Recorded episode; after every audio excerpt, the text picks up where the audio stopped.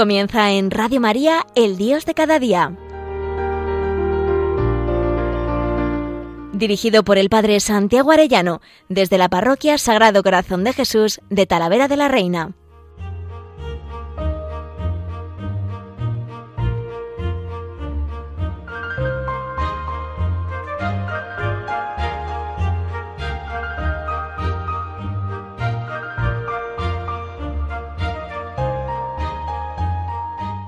Muy queridos oyentes de Radio María, qué alegría un lunes más con todos ustedes. Hoy quisiera hablarles de vivir conforme a la ley del Espíritu, que es contrario a vivir conforme a la carne. ¿En qué sentido podemos hablar de esto? Y me parece maravilloso el texto de Romanos 8, la carta a los romanos. Hoy es San León Magno y también este papa y doctor de la Iglesia, que nació en la región de Toscana, y el año 440 fue elevado a la cátedra de Pedro, ejerciendo su cargo como un verdadero pastor y padre de las almas, trabajó intensamente por la integridad de la fe, defendió con ardor la unidad de la Iglesia, escribió contra las herejías del nestorianismo, el monofisismo, el maniqueísmo y el pelagianismo. Hizo lo posible por evitar o mitigar las incursiones de los bárbaros, obras que le valieron con toda justicia el apelativo de Magno, murió en el año 461. Bueno, pues contra todos esos errores, también muy especialmente contra el pelagianismo, contra el que combatió San León Magno, quisiera salir al paso con este comentario maravilloso de vivir conforme al espíritu, que me ha encantado entenderlo y he cogido luz de ese libro de La vida en Cristo del cardenal Raniero Cantalamesa. Y bueno, pues es la teología sobre la gracia que me parece una maravilla. Y nosotros, sobre todo, es la primacía de la gracia. Claro que queremos colaborar con nuestra vida entera y dejar las obras de la carne, pero la primacía está en la gracia. Eh, tiene un sermón maravilloso que en el oficio de lecturas de Navidad se lee. San León Magno dice, hoy queridos hermanos, ha nacido nuestro Salvador, alegrémonos. No puede haber lugar para la tristeza cuando acaba de nacer la vida, la misma que acaba con el temor de la mortalidad y nos infunde la alegría de la eterna, de la eternidad prometida. Nadie tiene por qué sentido, sentirse alejado de la participación de semejante gozo. A todos es común la razón para el júbilo, porque nuestro Señor, destructor del pecado y de la muerte, como no ha encontrado a nadie libre de la culpa, ha venido para librarnos a todos. Alegres el santo, puesto que se acerca a la victoria. Regocíjese el pecador, puesto que se le invita al perdón. Anímese el gentil, ya que se le llama a la vida. Ay, me parece tan hermoso entender esto, que somos llamados a la vida también siendo pecadores y nos alegramos porque Jesús con su nacimiento, con su muerte redentora, nos ha conseguido la salvación por pura gracia. Sigue San León diciendo, demos por tanto, queridos hermanos, gracias a Dios Padre por medio de su Hijo, en el Espíritu Santo, puesto que se apiadó de nosotros a causa de la inmensa misericordia con que nos amó, estando nosotros muertos por los pecados, nos ha hecho vivir con Cristo, para que gracias a Él fuésemos una nueva criatura, una nueva creación. Despojémonos, por tanto, del hombre viejo con todas sus obras, y ya que hemos recibido la participación de la generación de Cristo, renunciemos a las obras de la carne. Eso quiero comentar vivir conforme al Espíritu o vivir conforme a la carne. ¿Reconoce cristiano tu dignidad? Sigue él. Y puesto que has sido hecho partícipe de la naturaleza divina, no pienses en volver con un comportamiento indigno a las antiguas vilezas. Piensa de qué cabeza y de qué cuerpo eres miembro. No olvides que fuiste liberado del poder de las tinieblas y trasladado a la, a la luz y al reino de Dios. Gracias al sacramento del bautismo te has convertido en templo del Espíritu Santo no se te ocurra ahuyentar con tus malas acciones a tan noble huésped, ni volver a someterte a la servidumbre del demonio, porque tu precio es la sangre de Cristo. Qué hermoso San León Magno, cuya fiesta se celebra hoy, y quería leeros ese texto que me parece que enmarca muy bien lo que os quiero decir. En la carta a los Romanos, capítulo 8, se nos dice, no hay pues condena alguna para los que están en Cristo Jesús, pues la ley del Espíritu que da vida en Cristo Jesús te ha librado de la ley del pecado y de la muerte. Lo que era imposible a la ley, por cuanto que estaba debilitada a causa de la carne, lo ha hecho Dios, enviando a su Hijo en semejanza de carne de pecado, en orden al pecado, condenó el pecado en la carne, para que la justa exigencia de la ley se cumpliera en nosotros, los que actuamos no de acuerdo con la carne, sino de acuerdo con el Espíritu. Y yo quería preguntarte, ¿y tú cómo vives? ¿Vives bajo la ley del Espíritu o bajo la ley del pecado? Y por eso también pregunto, ¿qué es estar en Cristo Jesús? ¿Qué es actuar de acuerdo con el Espíritu y no de acuerdo con la carne? Porque podemos a veces pensar que si no tenemos pecados de la carne, como la impureza, el alcohol, la ira, ya no estamos bajo la carne. Y sin embargo, vivir bajo la carne también es la idolatría de la propia voluntad. Vivir con la primacía del yo, con mis propios esquemas, eh, con miedo, no por amor, ¿no? Eh, fijaros que San Pablo dice en 2 Corintios, son necios, se miden con su propia medida y luego se comparan consigo mismos, ¿no? Te mides con tu medida y luego dices, oh, pues no estoy tan mal, ¿no? Y dice también la carta a los romanos que aquellos que desconociendo la justicia de Dios y buscando establecer su propia justicia, no se sometieron a la justicia de Dios, pues el fin de la ley es Cristo para justificación de todo el que cree. Romanos 10, 3. Es hacer tu propia justicia, ¿no? Mira, si yo ya cumplo, si yo ya voy a misa, si yo ya hago... Oye, cuidado, cuidado, que la justificación viene solo de la gracia de Dios. No te pongas tu propia justicia. No, pues si yo ya he hecho ejercicios espirituales, si yo ya he hecho tal retiro y tal otro seminario y tal no sé qué. Y entonces yo ya, cuidado con el yo, cuidado con el yo. Es precioso el libro Caminando por Valles Oscuros de Walter Zistek, un jesuita estadounidense que era un deportista impresionante. Era un hombre de una fortaleza, cruzaba lagos helados eh, nadando y, bueno, pues él dice que cuando claudicó en Lubyanka, en una de aquellas cárceles que le torturaban, ¿no? Bueno, pues acabó diciendo que era un espía del Vaticano, una especie de apostasía. Y él cuenta que la gracia, al volver de aquella especie de apostasía, fue penetrando en su corazón y dándose cuenta, dice, cómo no había entendido que no siempre había hecho las cosas como respuesta a la gracia de Dios o con un fin apostólico, sino también por orgullo. Sí, estaba orgulloso de hacer esas cosas mejor y con más frecuencia que los demás, emulando la vida de los santos para demostrar que yo, otra vez esa palabra reveladora, podía estar a su altura y de algún modo ser mejor que mis coetáneos. Es terrible como la escoria de nuestro yo echa a perder lo mejor de nosotros mismos. Dice, dice, algunos vencer el yo les resulta más fácil que a otros, pero hemos sido creados para hacer la voluntad de Dios, no la nuestra. Dios a veces tiene que permitir que obremos nosotros solos para que aprendamos a ser humildes, para que aprendamos la verdad de nuestra total dependencia de Él, para que aprendamos que todas nuestras obras están sostenidas por su gracia y que sin Él no podemos hacer nada, ni siquiera equivocarnos. La humildad, porque la humildad es la verdad plena, la verdad que abarca nuestra relación con Dios Creador y a través de Él con el mundo que Él ha creado y con nuestros semejantes.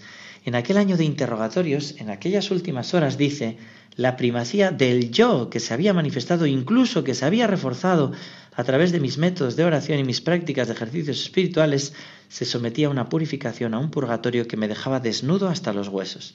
Fijaros, ¿no? Dice que su yo se había reforzado con sus ejercicios espirituales, con sus retiros, ¿no? Que no nos puede pasar eso. Y por eso es importante entender una cosa que dice Raniero Canta la Mesa. Conocer la diferencia entre la ley antigua y la gracia no es cuestión solo teórica de mayor o menor inteligencia de la fe, también es un problema práctico del que surgen unas consecuencias inmediatas para la orientación de nuestra vida. En efecto, no debemos solamente entender en qué consiste el paso de la ley a la gracia, también debemos realizarlo. El paso del Antiguo al Nuevo Testamento desde el punto de vista histórico se produjo de una vez para siempre hace dos mil años con Jesucristo, que estableció la nueva alianza en su sangre, pero desde el punto de vista existencial e individual tiene que seguir produciéndose en cada época y en cada creyente. Nosotros venimos a este mundo con los deseos de la carne en rebelión contra Dios. Nacemos con el temor, la vanagloria, la confianza en las obras. Es cierto que nacemos bajo la ley, ya al nacer somos hombres viejos, en principio, el paso de la nueva alianza se produce de inmediato en el bautismo, pero el paso moral, psicológico o de hecho requiere toda una vida. Se puede vivir desde el punto de vista objetivo e histórico bajo la gracia, pero subjetivamente con el corazón bajo la ley. Por eso no es todo, sin darnos cuenta, podemos volver a caer en la ley, aun después de habernos asomado a la libertad del Espíritu y la gracia. San Pablo tuvo que librar dos grandes batallas en su vida de apóstol. La primera, para empujar a los creyentes a pasar de la ley a la gracia, de la antigua alianza a la nueva. La segunda, para impedir que comunidades enteras, después de haber dado este paso, volvieran atrás dejándose reabsorber por la ley y las obras. Esta ha sido la batalla que ha, tenido con los Gálatas. Le reprocha que quieran volver a confiar en sus propias fuerzas después de haber empezado a confiar en el Espíritu. Galas 3.3. Para que seamos libres nos ha liberado Cristo. Permaneced pues firmes y no os dejéis someter de nuevo al yugo de la esclavitud. Gálatas 5.1. El apóstol nos muestra que podemos perder la gracia no solamente pecando, sino también de otras formas. Que perdéis la gracia, llega a exclamar el apóstol en Gálatas 5.4. A los que pretendéis ser justificados en el ámbito de la ley, habéis roto con Cristo, habéis salido del ámbito de la gracia, pues nosotros mantenemos la esperanza de la justicia por el Espíritu y desde la fe que actúa por el amor. Nosotros solo conocemos, dice el cardenal Raniero, un modo de perder la gracia, precisamente con el pecado grave, porque hemos dado a la palabra gracia un sentido muy empobrecido y bastante cosificado. También se puede perder la gracia con el legalismo, con la búsqueda de la propia justicia y con el miedo. Por eso San Pablo advierte a los romanos, vosotros no habéis recibido un espíritu que os haga esclavos de nuevo bajo el temor, este peligro de volver a caer en la ley y regresar con la mentalidad y el corazón al Antiguo Testamento no ha desaparecido con la muerte de Pablo. Nosotros hemos de combatirlo. El ofuscamiento de la novedad cristiana se produce cuando en la predicación, la catequesis y en la dirección espiritual y en todos los demás momentos formativos de la fe se insiste de manera unilateral en los deberes, las virtudes, los vicios, las penas y en general en el quehacer del hombre, cuando se presenta la gracia como un apoyo que le llega al hombre a lo largo de su esfuerzo para suplir lo que no consigue hacer solo y no al revés como algo que viene antes de todo este esfuerzo y lo hace posible. Cuando es la ley y no la gracia la que nos obliga. San Juan dice, la ley fue dada por medio de Moisés, pero la gracia y la verdad vinieron por Jesucristo. Necesitamos una profunda renovación en el espíritu, una conversión al Señor. San Pablo habla de un velo corrido sobre el corazón que impide ver la eminente gloria de la nueva alianza y que desaparecerá cuando nos convirtamos al Señor. Tenemos a veces la mente embotada, embotada, y no conseguimos pasar de esa ley de la carne. Y en esto es importante entender que la ley del Espíritu eh, es el Espíritu Santo mismo que nos regala poder vivir esa ley. E infundiré mi espíritu en vuestros corazones y haré que cumpláis la ley, dice en Ezequiel 36. Y es hermoso conocer esto. Igual que en el Sinaí se dio la ley a los 50 días de la Pascua, en Pentecostés se dio la nueva ley que es el Espíritu Santo mismo se nos regaló. Y es una alianza que ha pactado con nosotros. Os daré un corazón nuevo, infundiré en vosotros un espíritu nuevo, quitaré de vuestra carne el corazón de piedra y os daré un corazón de carne. Infundiré mi espíritu y haré que caminéis y os conduzcáis según mis preceptos y observéis y practiquéis mis normas. ¿Cómo podemos cumplir la ley? Pues con el Espíritu Santo que se nos da. Por eso continuamente hemos de pedir, ven Espíritu Santo. Fijaros que en los apóstoles es muy claro, ellos habían durante tres años escuchado la nueva ley. Santo Tomás explica, no solo la ley antigua mata, sino que la ley nueva, el Nuevo Testamento, la ley del Nuevo Testamento también mataría si no conllevase la gracia del Espíritu Santo. Es lo que les pasó a los apóstoles. Ya habían escuchado la enseñanza, las bienaventuranzas, amar a los enemigos, y sin embargo, cuando viene el momento de la cruz, San Pedro saca la espada y va a matar al criado de Malco y a todos los demás.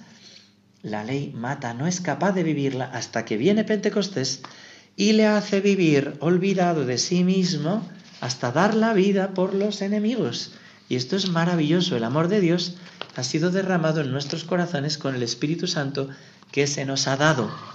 Todo este conflicto que ha habido con el rabino judío, cuando el Papa dijo el pasado 11 de agosto, Dios les ofreció a los judíos la Torá, la ley, para que pudieran entender su voluntad y vivir en la justicia, tenemos que pensar que en ese momento una ley como esta era necesaria, fue un regalo tremendo que Dios dio a su pueblo. La ley, sin embargo, no da vida. no ofrece el cumplimiento de la promesa porque no es capaz de poder cumplirla. La ley es un viaje, dice el Papa, un viaje que conduce hacia un encuentro. Aquellos que buscan la vida necesitan mirar la promesa y su cumplimiento en Cristo. Entonces, eso son las palabras del Papa. Pero el rabino Razón Arusi, presidente de la Comisión del Rabinato Principal para el Diálogo con la Santa Sede, le escribe al cardenal Kurkotz y le dice, en su homilía el Papa no solo presenta la fe cristiana como algo que reemplaza la Torá, sino que afirma que esta última ya no da vida, sino que implica que la práctica religiosa judía era, en la era actual es obsoleta. Esto es, de hecho, parte integrante de la enseñanza del desprecio hacia los judíos y el judaísmo que creíamos que la Iglesia había repudiado por completo.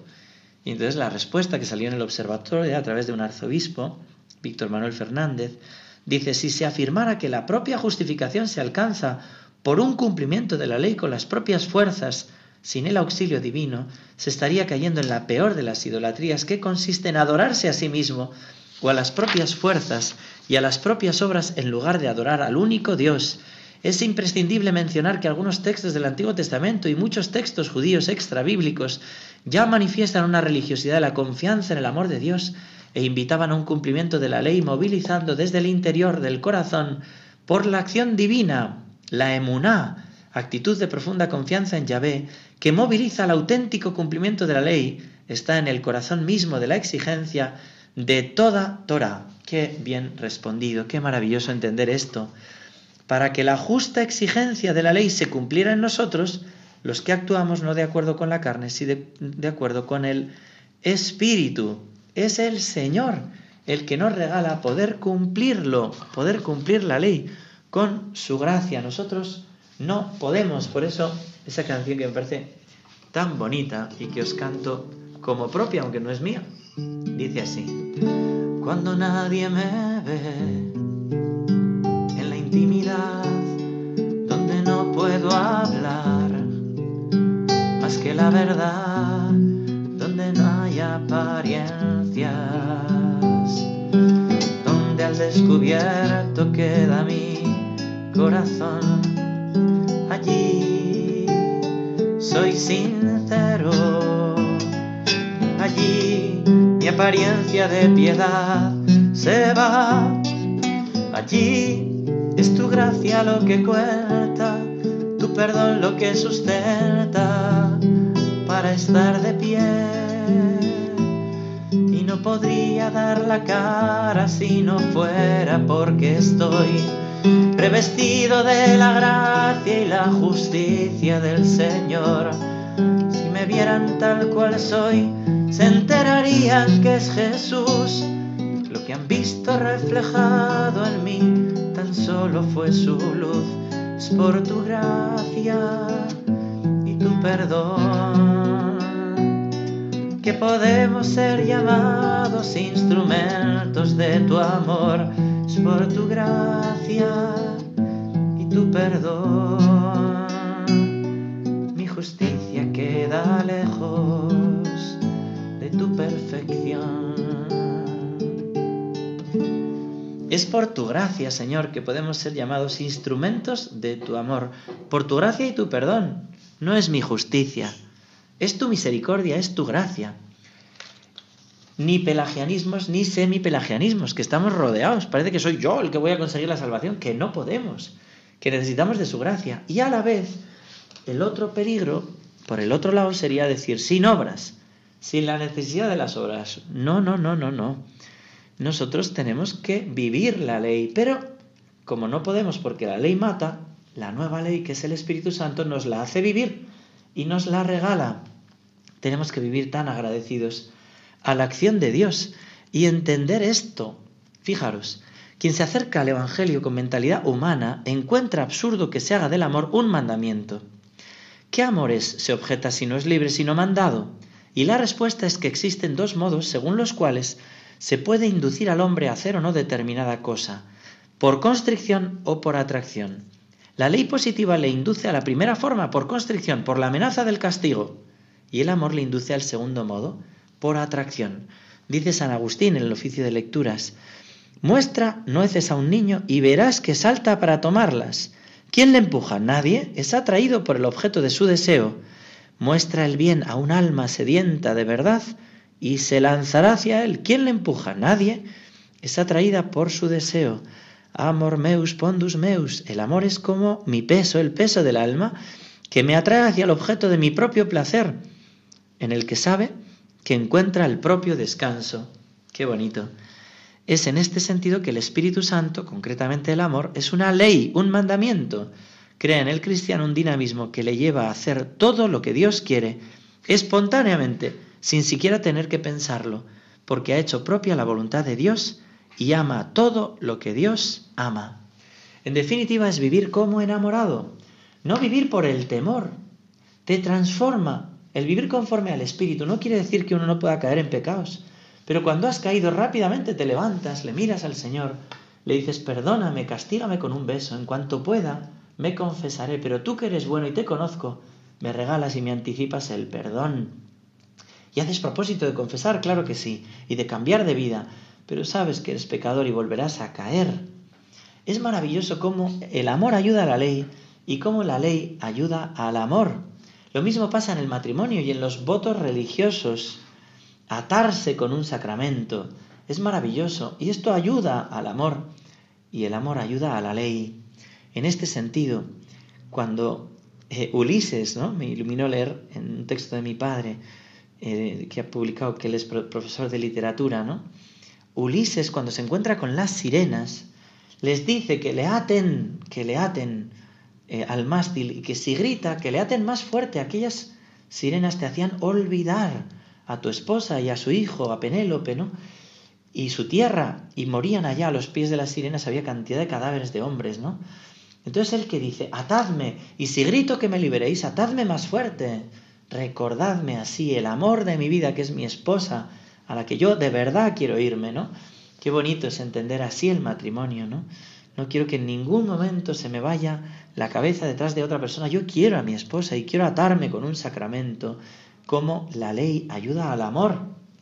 Y el amor ayuda a vivir la ley. ¿Por qué? Porque te mueve a ella como enamorado. Y en ese sentido, el cardenal Raniero canta la mesa, dice así, para entender la relación positiva que se instaura en el régimen de la gracia entre la ley y el amor, vamos a recurrir al ejemplo de la mujer embarazada. El médico, la comadrona, o según los lugares y las costumbres, los familiares, transmiten a la joven unas reglas que deben seguir durante el embarazo. Le dicen qué tiene que hacer y lo que no tiene que hacer en su estado, lo que puede comer y lo que no puede comer, cómo se tiene que vestir y cómo no se tiene que vestir. La mujer embarazada, y, y sobre todo si es su primer embarazo, por el milagro de la nueva vida que siente brotar y crecer en su seno, y para la que ya solo vive, hasta el punto de enternecerse solo de pensarlo, seguramente observará todas estas reglas que le son impuestas. Es más, estará agradecida desde lo más hondo de su corazón a quienes se las transmiten. Pero ella no las observará porque está escrito en alguna parte o para vanagloriarse o para evitar el reproche de la gente, sino únicamente porque ama a la criatura que hay en las entrañas. Su ley es el amor. Ella no actúa por obligación, sino por atracción. Y sin embargo nadie podría actuar con más celo y diligencia que ella. Ama a su criatura, solo quiere su bien. Ella es inexperta y se somete gustosa a las indicaciones que le vienen de fuera, de la experiencia y de la ciencia. Este es exactamente el lugar y el sentido de la ley bajo la gracia. Ahora comprendemos por qué el apóstol, después de dedicar capítulos enteros de su carta a demostrar que la ley está acabada, en la segunda parte, él mismo se pone a dictar leyes a los cristianos, que vuestro amor sea sin fingimiento, que cada cual se someta a las autoridades, que viváis la castidad, ese texto que, escuchando, lo convirtió a San Agustín de la impureza a la pureza, todo eso es después de haber entendido la gracia y con la ley del Espíritu. Se ha acabado, dice el cardenal, un cierto modo de entender la ley, pero se ha abierto otro. Estas leyes están ya al servicio de la nueva vida que se ha alumbrado en nosotros en el bautismo, son como las normas que se dan a la mujer que lleva en su seno la nueva vida. Entre la ley y el amor se establece, como se ve, un admirable intercambio, una especie de simbiosis. En efecto, si es verdad que el amor guarda la ley, también es verdad que la ley guarda el amor. Hasta ahí el cardenal Raniero. Qué hermoso entenderlo así.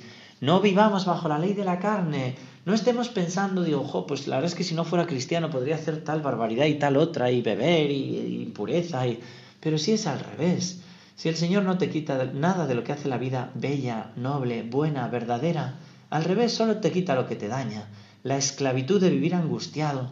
Lo mismo, si estás en la vida del Espíritu, pues has caído, levántate rápido, confiésate, pero vive continuamente agradecido, porque todo es por su gracia. Y luego esa gracia te hace querer vivir con amor la ley. ¿Cómo voy a hacerle esto a mi Señor? Bueno, pues vamos a pedirle a la Virgen que nos lo conceda a San León Magno, a todos los santos, que nos concedan vivir en esta ley del Espíritu, que es el Espíritu mismo, que mete en nuestro corazón, que graba a fuego el deseo de cumplir hasta los más pequeños detalles de la ley, pero no por miedo, sino por enamoramiento. Que Dios os bendiga a todos, queridos oyentes, y hasta el próximo programa, si Dios quiere.